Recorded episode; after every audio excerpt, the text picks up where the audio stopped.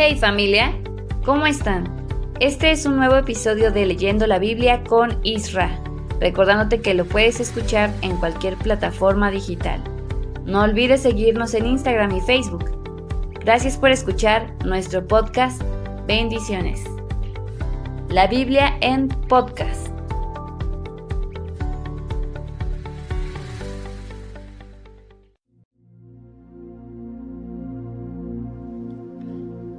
Hey, hola, ¿qué tal? ¿Cómo estás? Muy buenos días, muy buenas tardes, muy buenas noches. Hoy es miércoles 17 de enero del 2023. Eh, continuamos con esta grabación, nuestra lectura diaria. Solamente que hoy es un día especial porque hemos llegado al episodio número 100. Hemos grabado 100 episodios ya, gracias a Dios de esta lectura y justamente nos agarra en el libro de Segunda de Samuel. Esto ha sido para nosotros un privilegio, una bendición poder leer y poder compartir contigo a través de estas lecturas la palabra de Dios. Hoy mismo por la tarde, 5.30 eh, de la tarde, hora México, estaremos haciendo una transmisión en Facebook. Eh, nos puedes buscar como leyendo la Biblia con Isra y ahí vamos a hacer esa transmisión, tal vez por pequeña, corta, pero es que más que nada para poder presentarles también a todo el equipo de trabajo, todas aquellas voces que de repente escuchan desde la intro hasta en cada salmo que han ido, leyendo. Así que pues espero que nos puedas acompañar hoy por la tarde, 5.30 en hora México. Así que nos escuchamos más tarde y bueno, comenzamos con esa lectura del día de hoy, que es Segunda de Samuel, capítulos 7, 8 y 9. Así que abre tu Biblia en Segunda de Samuel. Recuerda que nosotros leemos la versión traducción lenguaje actual, pero si tú tienes cualquier otra no pasa nada. Ábrela y juntamente con nosotros leamos. Dice así. Dios hace una promesa a David. Dios ayudó a David para que lograra la paz con sus enemigos y pudiera vivir tranquilo en su palacio. Entonces David le dijo al profeta Natán, no está bien que yo viva en un palacio de maderas finas, mientras que el cofre del pacto de Dios está en una carpa. Natán le contestó, haz lo que creas más conveniente, pues Dios te apoya en todo. Sin embargo, Dios habló con Natán esa misma noche y le dijo, ve y dile de mi parte a David lo siguiente, ¿cómo, cómo está eso de que tú quieres construir una casa? Dime, ¿cuándo les pedí a los jefes de Israel que me hicieran una casa de maderas finas? Si desde que los saqué a ustedes de Egipto siempre he vivido en una carpa. Yo soy el Dios Todopoderoso, yo soy quien te puso al frente de mi pueblo cuando eras un simple pastor de ovejas. Yo soy quien siempre te ha cuidado y te ha ayudado a derrotar a tus enemigos, y soy también quien te hará muy famoso en este mundo. También a mi pueblo Israel le he dado un lugar donde pueda vivir en paz Nadie volverá a molestarlos ni hacerles daño, como cuando los gobernaban los jueces.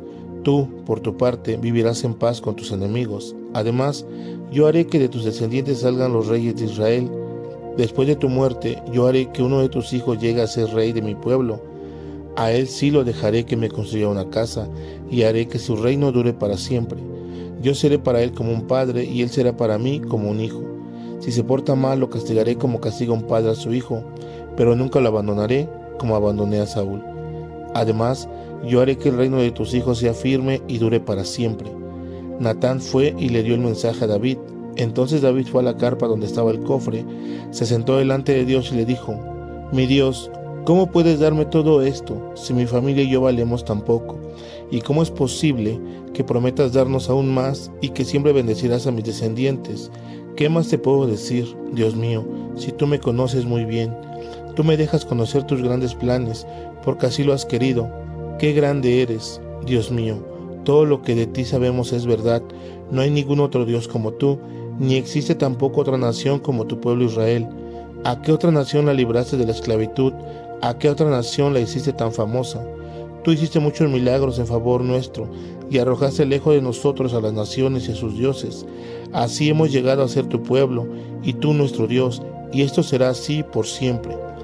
Mi Dios, yo te pido que le cumplas a mis descendientes esas promesas que nos acabas de hacer. Haz que ellos se mantengan en tu servicio, para que tu nombre sea siempre reconocido y que todo el mundo diga, el Dios de Israel es el Dios Todopoderoso. Dios mío, yo me atrevo a pedirte esto porque tú has dicho que mis descendientes serán siempre los reyes de tu pueblo. Te ruego que los bendigas para que siempre te sirvan. Tú eres Dios y lo que dices es verdad. Por eso estoy seguro de que cumplirás lo que has prometido. También sé que si tú los bendices, ellos te servirán para siempre. Segunda de Samuel 8. Otras batallas de David. Poco tiempo después, David atacó a los filisteos, les quitó la ciudad de Metec, Ama, y los tuvo bajo su poder. También derrotó a los moabitas, los hizo acostarse en fila, y de cada tres soldados a dos los mataba, y a uno le perdonaba la vida. Así fue como los moabitas tuvieron que reconocer a David como su rey y pagarle impuestos. Hadad Eser estaba por recuperar el control sobre la región del río Éufrates, pero David lo derrotó.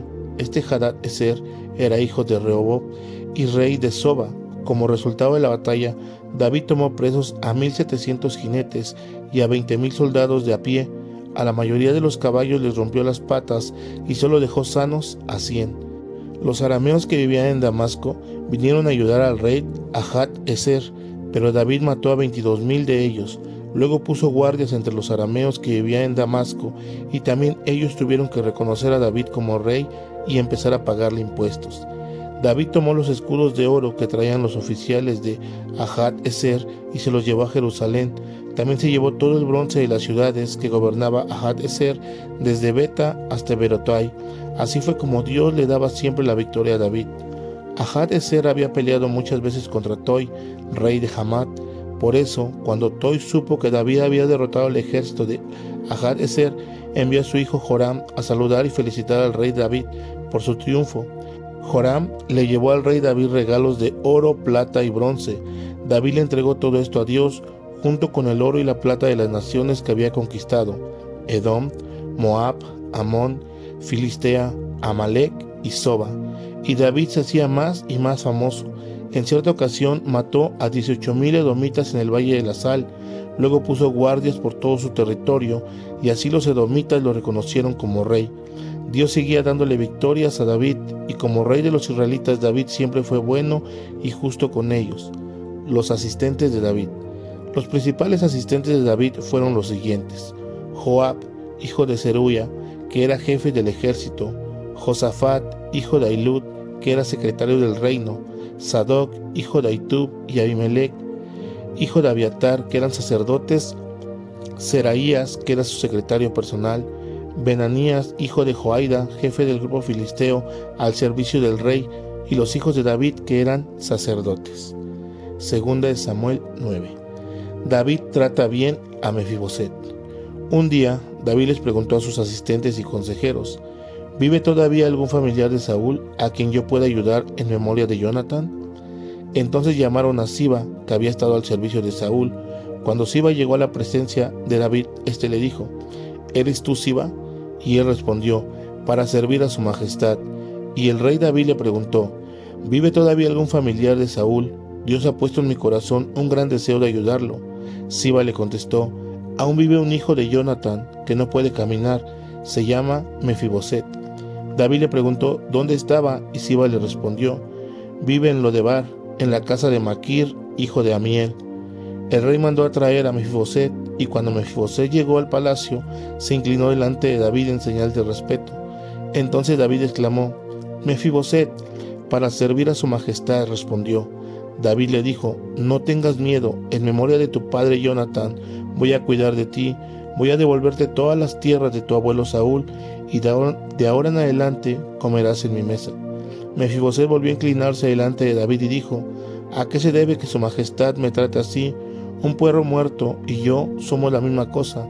Entonces el rey llamó a Siba y le dijo, Todo lo que antes fue de Saúl y de su familia, voy a dárselo a Mefiboset. Quiero que tú y tus hijos y sirvientes trabajen la tierra de Mefiboset y le den todo lo que cosechen, para que nunca le falte comida aunque de todos modos él siempre comerá en mi mesa. Como Siba tenía quince hijos y veinte sirvientes, le dijo al rey, yo estoy para servir a su majestad, así que haré todo lo que usted me ordene. Y desde ese momento, Siba y todos sus familiares quedaron al servicio de Mefiboset, y de su hijo Micaías. Como Mefiboset no podía caminar, se quedó a vivir en Jerusalén y siempre comía en la mesa de David, como uno más de sus hijos. Bueno, pues esta ha sido la lectura del día de hoy, miércoles. Gracias a Dios estamos a mitad de semana. Gracias a Dios nuevamente hemos llegado a el episodio número 100 y te vuelvo a recordar, nos escuchamos al rato, nos vemos al rato, 5.30 de la tarde. Pero por el momento te voy a dejar con Michelle, ya que ella te va a tener la lectura correspondiente de este día del salmo que vamos leyendo. Que Dios te bendiga, cuídate mucho, chao. Hola, soy Michelle Cruz y el día de hoy vamos a leer el Salmo 100. Viva nuestro Dios. Habitantes de toda la tierra, griten con todas sus fuerzas, viva Dios, adórenlo con alegría, vengan a su templo lanzando gritos de felicidad, reconozcan que Él es Dios, Él nos hizo y somos suyos, nosotros somos su pueblo, Él es nuestro pastor y nosotros somos su rebaño, vengan a las puertas de su templo, denle gracias y alábenlo, Él es un Dios bueno, su amor es siempre el mismo y su fidelidad jamás cambia. Este fue el Salmo 100 y bueno, esperamos que haya sido de bendición. No olvides seguirnos en redes sociales. Además te invitamos a acompañarnos en la transmisión en vivo que será el día de hoy a las 5 y media de la tarde por motivo de la emisión número 100 de este podcast. Gracias por escucharnos. Esto es para la gloria del Señor y una vez más deseamos que sea de bendición. Gracias por escuchar nuestro podcast Bendiciones. La Biblia en podcast.